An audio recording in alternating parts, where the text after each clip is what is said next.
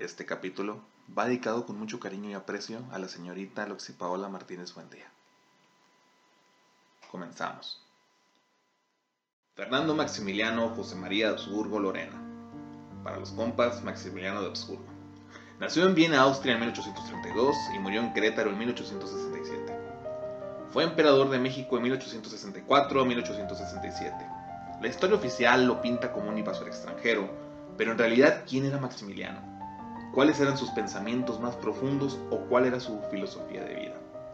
Es por eso que el general Suazo nos platicará acerca del diario secreto de Maximiliano, una filosofía de vida.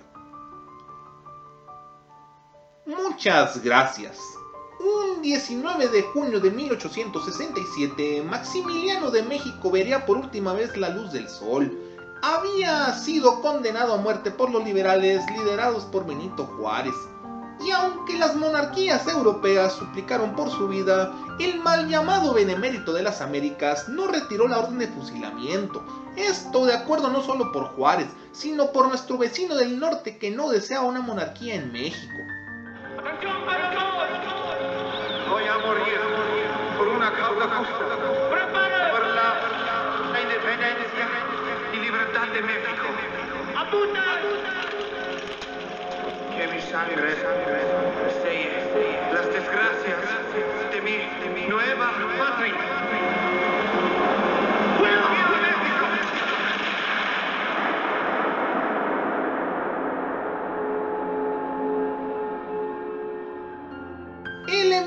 Después de ser fusilado e inspeccionar el chaleco de su cuerpo, se le encontró una pequeña libreta con pensamientos muy íntimos, muchos de ellos dirigidos a su amada esposa Carlota, amigos y a su propia persona.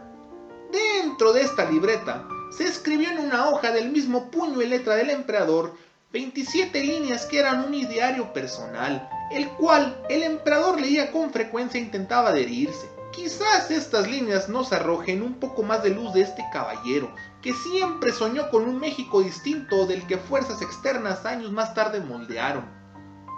Las 27 líneas del ideario son las siguientes. Número 1. El espíritu debe dominar el cuerpo. Número 2. No se debe mentir nunca, ni aun por necesidad o vanidad. Número 3. Ser amable con todos. Número 4. Justicia con todo y para todos. Número 5. No hablaré nunca mal de nadie. Número 6. No diré palabras gruesas ni blasfemas.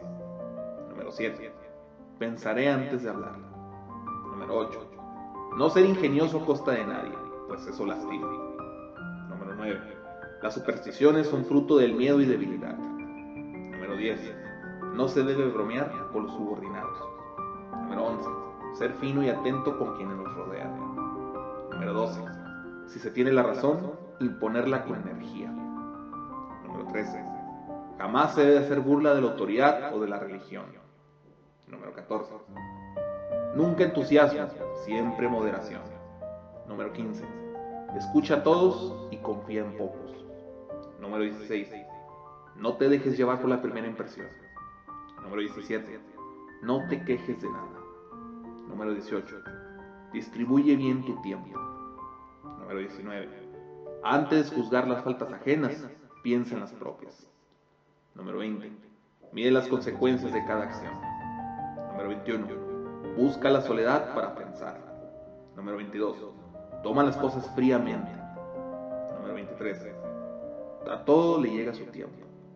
Número 24. Nada dura para siempre. Número 25. Si no tienes nada mejor que hacer, cállate. Número 26. Haz dos horas de ejercicio al día. Número 27. Estando indispuesto, aíslate de todo el mundo. Maximiliano sabía que un verdadero líder pensaba en soledad y por eso nos invitaba a reflexionar en ella. Nos invitaba a escuchar más y hablar menos. Un líder idealista para lo cual nuestro país no estaba preparado. Incluso hoy en día sería difícil tener un líder como tal. En su poco tiempo que reinó realizó sus ideales en hechos. Rescató la cultura. Su esposa Carlota recababa fondos para la beneficencia abolió el trabajo de los menores, restringió el exceso a las horas laborales, condenó y eliminó el castigo físico. Y olvidó cada una de las deudas del campesinado que superaran los 10 pesos. Buscaba proteger los derechos sociales. Su política fue un reflejo de un amor sincero por México y su gente, idealista y justiciero, demasiado liberal para los conservadores y demasiado conservador para los liberales. Estos ideales son universales, los cuales deberíamos adoptar hoy en día para este mundo tan corrompido, donde ser grosero es símbolo de intelectualidad, donde la traición, la mentira, los vicios y las falsas promesas de bienestar parecen ser virtudes para triunfar en este mundo. Nos quejamos de nuestros políticos y la seguridad, pero olvidamos que nosotros mismos somos responsables de nuestros propios actos. Y esto fue las 27 líneas de Maximiliano.